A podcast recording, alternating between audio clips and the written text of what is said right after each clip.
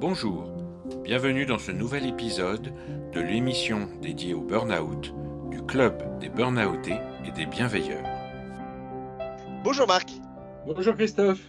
Alors aujourd'hui, nous avons le plaisir d'accueillir Yann Mikhailov, médecin neuropédiatre, chercheur en santé publique à l'INSERM, professeur de pédiatrie à l'Université Paris-Saclay et fondateur de l'association Neurosciences et Santé sociale. On s'est rencontrés virtuellement il y a quelques semaines hein, lors d'une rencontre du Cercle de résilience organisée par l'association Envie de résilience. Bonjour Yann. Bonjour Yann. Bonjour Marc, bonjour Christophe.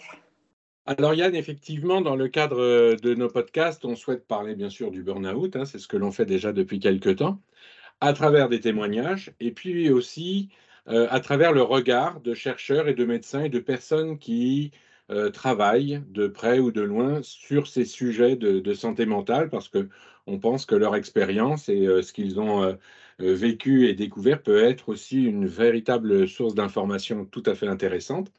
Alors à chaque début de podcast, en fait, on souhaite faire de plus, amples connaissances, hein, bien sûr, avec notre invité. Et j'ai donc ma petite question rituelle et traditionnelle. Yann, est-ce que tu peux nous dire qui tu es et d'où tu viens? Alors, euh, je suis donc neuropédiatre universitaire, professeur de pédiatrie à la faculté de médecine Paris-Saclay. Euh, je suis responsable d'un service de protection de l'enfance hospitalo-universitaire qui prend en charge les enfants et les adolescents, mais dans une vision euh, systémique avec les familles, avec les encadrants adultes, disons dans une démarche euh, qu'on pourrait dire un peu à la suédoise, où la prévention a une grande place, à la fois primaire mais aussi secondaire. Donc après qu'il y ait eu des drames, eh ben, on peut toujours euh, prévenir euh, de la casse supplémentaire et aider les gens à, être, à faire face. Voilà, c'est le coping dans ces... Et j'ai, par exemple, des groupes en prévention primaire, j'ai des groupes de papas à la maternité pour soutenir la parentalité et prévenir notamment des maltraitances comme le syndrome du bébé secoué. Euh, je suis aussi euh, responsable d'enseignement de méthodes que je maîtrise moi-même, euh, de gestion du stress, de résilience active, donc de transformation du, du, psychotrauma pour revenir à une vie voilà, qui, qui, nous convient selon nos valeurs. voilà, et puis je suis aussi expert judiciaire à la Cour d'appel de Paris. Voilà, et médiateur en santé. Alors évidemment, tu as invité, c'est pour vraiment parler du, burn-out, et puis on aimerait comprendre effectivement le burn-out à travers la neuroscience, hein, parce qu'on sait qu'il y a effectivement des liens physiologiques très forts entre le burn-out et le cerveau. Euh, et puis on voudrait évidemment que tu nous expliques un petit peu ce qui se passe bah, au niveau du cerveau quand on fait un burn-out. Et je sais qu'on s'était rencontrés la dernière fois, tu, avais parlé de choses, alors je n'avais pas tout compris, je, plaisante, mais tu avais parlé beaucoup du, du, du psychotrauma aigu notamment. Et justement, j'aimerais comprendre si le burn-out peut s'y apparenter. Et puis, tu avais dit quelque chose de très, très, très fort, moi qui m'avait vraiment marqué, évidemment. C'était tu avais, tu avais dit quelque chose du genre au moment de la chute, lors d'un burn-out, on peut parler d'un véritable tsunami pour la personne. Qu'est-ce que, qu'est-ce que tu peux nous dire autour du burn-out, du cerveau et des neurosciences? Bah, Écoute, là, pour répondre à tes questions, ouais, c'est, c'est effectivement un tsunami qui est en fait une, comme une rupture de barrage euh, quand l'eau euh, déborde et puis euh, ça dépasse non seulement le niveau du barrage, mais aussi la capacité du barrage à retenir l'eau. Donc ça craque et, et l'eau va, va s'écrouler avec la personne. C'est l'énergie de la personne voilà, qui se met tout d'un coup en, en tumulte. Et, et, et là, c'est les capacités, les ressources de la personne qui sont dépassées et qui sont comment dire, plus en phase avec sa volonté d'accomplir son travail. Euh, souvent, comme vous le savez, euh, on est en burn-out euh, et parce que effectivement, on a des, une grande valeur travail en soi et travail bien fait, c'est-à-dire on est investi, on donne un maximum et puis voilà. Après, on n'a pas forcément une vision qu'on peut euh, après plus travailler avec des méthodes de, de ces ressources réelles au jour le jour et comment gérer ces ressources réelles. Autrement, on ne peut pas arriver à ces objectifs et on, on tombe dans un burn-out en fait en toute bonne volonté. Il y a bien sûr aussi des situations où on est poussé au burn-out par exemple, dans le cadre d'un harcèlement moral au travail, c'est typiquement une situation de burn-out induit aussi par, par, un, par effet, on va dire, secondaire. Et puis là, ce qui se passe, c'est qu'effectivement, plus qu'un psychotrauma aigu bon, qui peut se passer au moment de la chute, où on voit vraiment, euh, où il y a un grand drame qui se rajoute, mais c'est un mécanisme assez chronique d'épuisement sans récupération de ses ressources, c'est-à-dire qu'on vide complètement ses ressources. On est dépassé, on est en dépassement de stress. Euh, clairement, le stress, on peut tout à fait le gérer si on récupère. Mais si on récupère pas, on est dépassé et au bout d'un moment, on craque. Et effectivement, c'est assez proche de ce que de qu'on décrit comme euh, un psychotrauma euh, chronique avec une phase. Il peut y avoir tout à fait un événement aigu dramatique qui nous qui fait craquer. Euh, effectivement, et, voilà, donc c'est les ressources vraiment de la personne, du cerveau, et, l'être humain est un homme et une femme de, de valeur, de sens. La vie est, le sens est très important et le sens au travail est quelque chose de très important. Voilà, pour euh, là, on ne parle que de gens qui sont investis et qui ont, euh, choisi au mieux de faire bien ce qu'ils font. Donc, euh, le sens et les ressources ne sont plus en phase et tout s'écroule. Alors justement, euh, ce qui est aussi important, c'est de comprendre ce qui se passe euh, au niveau interne et peut-être physiologique aussi, puisque c'est un phénomène quand même euh, physiologique.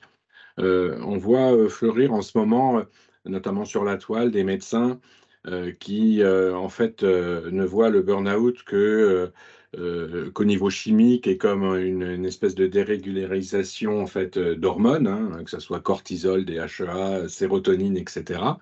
Et euh, ils affirment notamment qu'on peut euh, soigner le burn-out très rapidement en deux jours si on donne les bonnes doses de, ces hormones-là.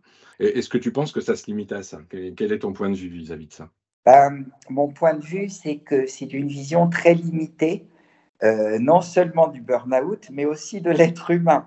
Alors, ces mécanismes participent et peuvent être décrits euh, quand on fait des dosages chez les personnes, mais en fait, euh, il y a quelque chose qui est, en fait, on pourrait dire l'amont et, l'aval euh, du, phénomène qui ne sont pas considérés.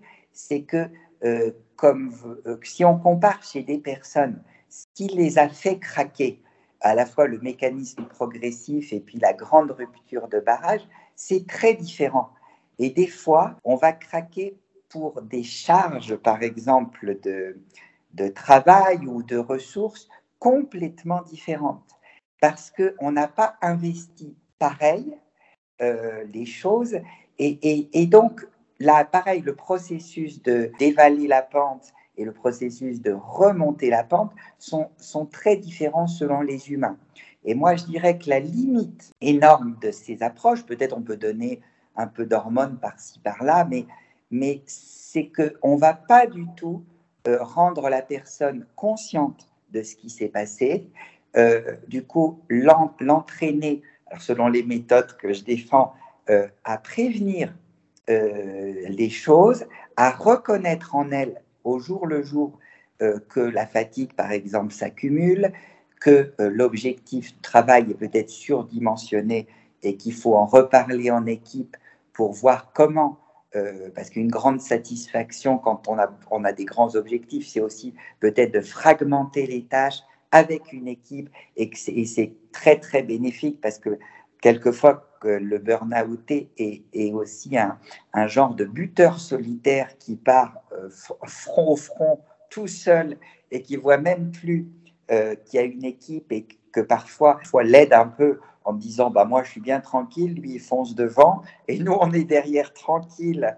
Euh, le travail avance très bien comme ça. Bon, on va pas se porter volontaire. Hein. Et puis après, c'est important que la personne récupère son autonomie, sa reconstruction. Euh, vous savez, maintenant, voilà, on ne reste pas victime à vie, on reste pas burn-outé à vie. voilà, ce que j'aime bien dans votre terme, c'est qu'il est rigolo en disant, et, pour moi, il évoque, euh, ouais, c'est ça, je suis burn-outé, c'est en gros, je ne suis pas toujours une victime, je suis devenu quelqu'un d'autre qui est passé par là et qui a l'humour de regarder euh, la chose. Et déjà, l'humour, c'est de la résilience.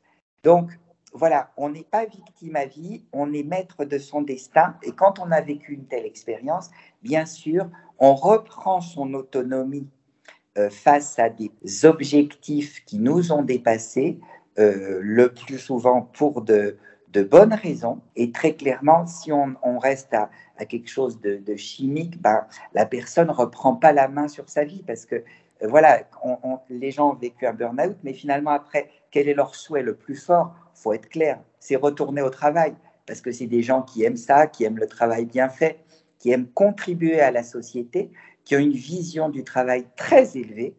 Et, en fait, on gère la chimie en se gérant soi-même. C'est passionnant. Euh, est-ce que par contre, au moment du...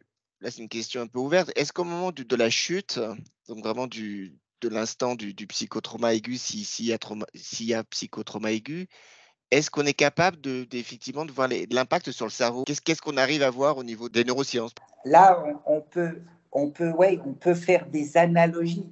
Alors du coup, bah, il n'y a pas eu, évidemment, on ne peut pas expérimentalement mettre quelqu'un en, burn-out, mais on peut dire qu'on on peut faire des analogies avec des modèles qui ont été faits en recherche. Euh, en tout cas, on sait qu'au moment, euh, par exemple, du, d'un psychotrauma aigu, c'est un bon modèle que tu évoques, on sait que ce qui va se passer, c'est que l'amygdale, euh, qui est à la base du, cerveau, une zone qui, qui va un peu pétiller d'émotions, hein, envahissantes et, dramatiques pour la personne.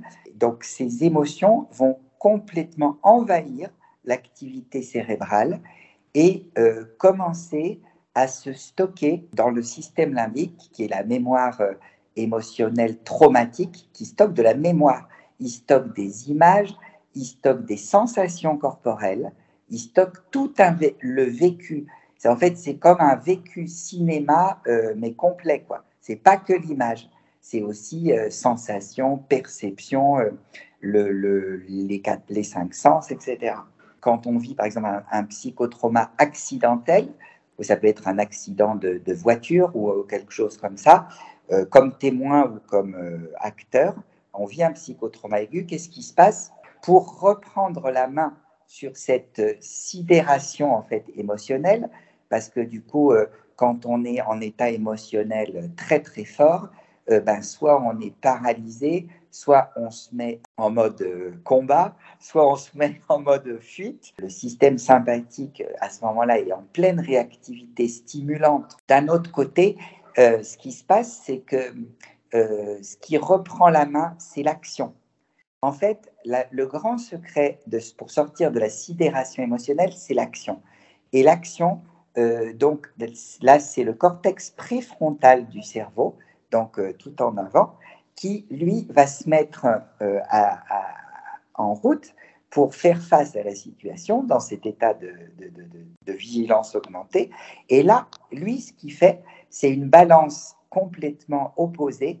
Et eh ben, il calme l'amygdale. C'est-à-dire, quand l'action se met en route, eh ben, l'amygdale se calme.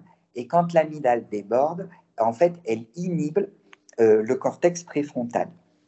Donc, très clairement, dans des méthodes de, de, différentes de gestion du psychotrauma aigu et on parle pas mal de, de 6C, la méthode israélienne, bah, même sur LinkedIn. Du coup, on va favoriser l'action même petite pour stimuler le lobe frontal, pour inhiber l'amygdale, pour éviter qu'elle arrose complètement le système limbique d'une mémoire euh, traumatique qui va être cause de syndrome de stress post-traumatique et, et surtout pas on met une couverture, on donne un verre d'eau et on met la personne en la coucounant sur le côté. Parce que pendant ce temps-là, quand elle est comme euh, sidérée et avec une couverture, bah, elle engramme la mémoire traumatique dans son système limbique. Donc à la limite, il vaudrait mieux lui demander concrètement de se lever, d'aller chercher une couverture pour la donner à quelqu'un qui, a eu l'accident. Ce serait presque mieux. En fait, c'est ça, dans ces méthodes, on rassure, on est là pour aider, et puis on ramène la personne au moment présent, au point de vue sensoriel, et puis on la transforme immédiatement en aidant. C'est une belle philosophie, mais avec un tout petit truc. Ça peut être, euh, on lui dit d'aller chercher euh, son téléphone, euh, un tout petit truc, mais rien que ça, on active le cortex préfrontal et on la transforme d'emblée en aidante. D'emblée, la philosophie, c'est de ne pas laisser les gens en victime, et en fait, c'est comme ça qu'on soigne. Tu nous as parlé un petit peu tout à l'heure, effectivement, de plusieurs méthodes. Tu nous as parlé à l'instant de la méthode israélienne, etc. Et je sais que tu travailles beaucoup sur la mindfulness, notamment avec les enfants, les ados, les parents, etc. Tu peux nous parler un petit peu justement de, tout, toutes ces méthodes que tu, que tu abordes et que tu connais et que tu utilises même toi-même? Ce qu'il faut un peu distinguer, c'est des méthodes de prévention, on va dire gestion du stress au quotidien. Et c'est très, très important dans le mécanisme de burn-out que de faire des météos à la fois physiques, psychologiques, avant les actions qu'on a à mener. Moi, je travaille aussi avec des pompiers. Quelle est l'énergie que je dois avoir quand un pompier doit sauter dans une fenêtre en feu pour aller chercher des personnes et, du coup, il fait sa météo. On, on va à la fois euh, mesurer deux paramètres. C'est est-ce que, bon, et il est en état, euh, et puis, est-ce qu'il est trop mou ou est-ce qu'il est trop euh, agité? Il y a un mythe un petit peu dans le développement personnel qui c'est qu'il faudrait toujours apaisé. Ben non. Dans la vie, il y a des moments où il faut qu'on monte son niveau d'activation et l'apaisement n'est pas toujours bon. Pareil, quand on rentre dans un conseil d'administration hyper chaud, il y a des gens hostiles. Et là, il faut qu'on soit au maximum de vigilance dans un état sympathique préventif activé et là, on peut faire par la respiration, euh, par exemple en portant son attention vraiment sur l'inspire, par des petits mouvements avant de rentrer dans la salle. On a des méthodes pour s'activer quand on est un peu mou. Ce n'est pas le moment de faire une relaxation. Voilà, mais c'est tout un art de récupérer, se détendre et puis à d'autres moments s'activer. Ça, c'est la prévention et au jour le jour, en fonction des actions, pas en fonction je pense que. Non, le, maître du jeu, c'est le corps. Et il y a des actions bah, comme euh, celle des pompiers ou celle de la patrouille de France qui pardonnent pas si on, si on dit je pense que ouais, c'est peut-être pas mal, je vais essayer de voler à 10 cm de l'autre. Ben non, ça se fait pas comme ça. Si on n'est pas en état, on vole pas. Quoi. Alors on va dire que la mindfulness, peut être tout à fait préventive et partager des points communs avec les techniques d'optimisation du potentiel. Et puis après, il y a dans les méthodes de récupération du psychotrauma, le MDR, vous en avez entendu parler, ça fait partie des méthodes d'exposition. C'est-à-dire que les personnes vont revivre leur psychotrauma pour essayer de se désensibiliser émotionnellement et du coup les reviviscences liées à passer devant tel bureau ou euh, voilà même avoir une machine à café qui nous rappelle une horrible période de, harcèlement, eh ben, on va désensibiliser émotionnellement l'amygdale et vider le système limbique qui, lui, va déverser des informations, euh, des reviviscences psychotraumatiques. On peut faire ça aussi avec la mindfulness. Et dans ce cas-là, c'est comme un peu, on s'approche plus ou moins loin de la machine à café. Euh, voilà, c'est pas exactement comme les thérapies cognitives et comportementales, on va dire de deuxième génération, où vous savez, on disait euh, un jour on s'approche de 2 mètres, le lendemain d'un mètre 50, voilà. Donc là, c'est vraiment beaucoup plus entre les mains de la personne que de revivre ce qu'il ressent quand il s'approche de la machine à café. Donc on va dire ça, c'est l'exposition qui peut tout à fait se faire avec la mindfulness, les TCC. Il y a des thérapies, de, des TCC de troisième génération avec mindfulness comme la thérapie d'acceptation et d'engagement qui sont très sophistiquées. Et puis, il y a des, suite à l'EMDR, il y a une chercheuse de l'EMDR qui s'appelle Stéphanie Calfa qui a mis au moins au point une méthode qu'on enseigne aussi à la fac qui s'appelle Mosaïque et qui a l'intérêt de travailler avec des boucles neurologiques positives qui vont remplacer euh, la boucle de la réviscence psychotraumatique et du coup, c'est beaucoup moins difficile à gérer pour des non-soignants, non-médecins, non-psychologues, parce qu'en fait, on, va favoriser une sensation interne désirée, pour, on va dire, positive, que la personne veut vivre à la place de, de l'enfer qui se déclenche quand elle s'approche de la machine à café. Donc ça peut être vivre le souvenir euh, quand on a fait ce projet avec telle et telle personne, il y avait la bonne odeur du café, ils avaient apporté du gâteau. Cette boucle très positive pour la personne, remplace la boucle psychotraumatique. Et nous, finalement, on fait maintenant beaucoup la promotion de cette méthode parce que, euh, voilà, c'est une méthode qui, n'expose que très peu et, qui donne des résultats euh, très proches de l'EMDR. C'est juste passionnant. Et ça, c'est une formation que tu donnes à, la, fac, hein, on est bien d'accord. Hein. Oui, c'est ça. Euh, bah, même sur LinkedIn, il y a le flyer. C'est un cycle universitaire euh, qui s'appelle euh, Stress et psychotrauma, méthode innovante pour une résilience active. On voudrait en faire bénéficier vraiment le plus de monde possible. On aimerait que même dans le système public, bah, le MDR, c'est la super méthode de référence, mais et voilà, elle n'est pas super accessible quand les gens en ont besoin et puis qu'ils peuvent, euh, qu'ils ont besoin d'aller dans le public. Quoi. Et aujourd'hui, donc, euh, quels sont tes projets? Sur quoi travailles-tu en ce moment autour de ces sujets? Je suis sur la thématique effectivement de aussi considérer euh, dans le harcèlement moral au travail et le burn-out la prise en charge des familles, c'est-à-dire qu'il y a la personne et euh, pas grand-chose est prévu pour sa famille, le conjoint, la conjointe, les enfants, qui peuvent être tout à fait impactés par ricochet. Et du coup, moi, dans mon service de protection de l'enfance, il y a aussi la vision euh, bah, qu'au-delà des, maltraitances euh, qu'on a évoquées, du harcèlement, que c'est aussi de la protection de l'enfance, que la prévention de la souffrance de, des enfants alors à la fois de parents qui ont des maladies chroniques, hein, même, même somatiques, même psychiatriques. Et ça, c'est un sujet qui me tient beaucoup à cœur. Et du coup, j'aimerais beaucoup développer un axe euh, aide aux familles euh, de, qui ont un, parent euh, qui, est, qui, a, qui est passé par le, ou qui est en burn-out ou en situation de harcèlement, parce qu'on sait que c'est long, les phases de, de, règlement sont longues, il y a les phases d'arrêt maladie, après, il peut y avoir même des phases euh, judiciaires euh, suite à l'échec d'une médiation. Donc, voilà, clairement, s'occuper des familles, on sait que c'est complètement sous-évalué l'impact euh, sur les familles. Et du coup, voilà, moi, je considère que c'est vraiment de la protection de l'enfance et, et, de la famille que de s'occuper, voilà, des conjoints et des enfants. C'est effectivement un axe qu'il faut développer et c'est un très beau projet que tu as ouais, je crois que c'est ouais, celui qui me tient vraiment à cœur pour les années à venir. Euh, parce que je pense du coup que ça, c'est une façon aussi de renforcer les aidants proches. Ça va aider la personne.